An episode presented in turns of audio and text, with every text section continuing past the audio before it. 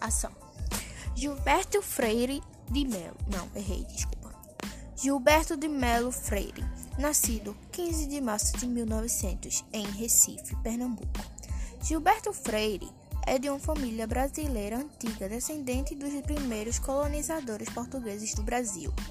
Em suas palavras, um brasileiro que descende de gente quase toda ibérica, com algum sangue ameríndio e fixada há longo tempo no país. Foi um polimata brasileiro.